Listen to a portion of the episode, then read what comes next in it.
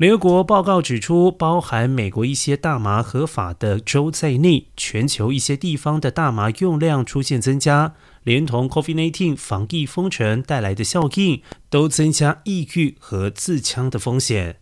总部设在维也纳的联合国毒品及犯罪办公室在这份报告中说，大麻合法化似乎让日常用量呈现增加的趋势。虽然青少年间的大麻盛行率没有太大变化，但据报年轻成人使用强效大麻的情况明显增加，人与经常使用大麻相关精神疾病和自杀者的比例也出现增加。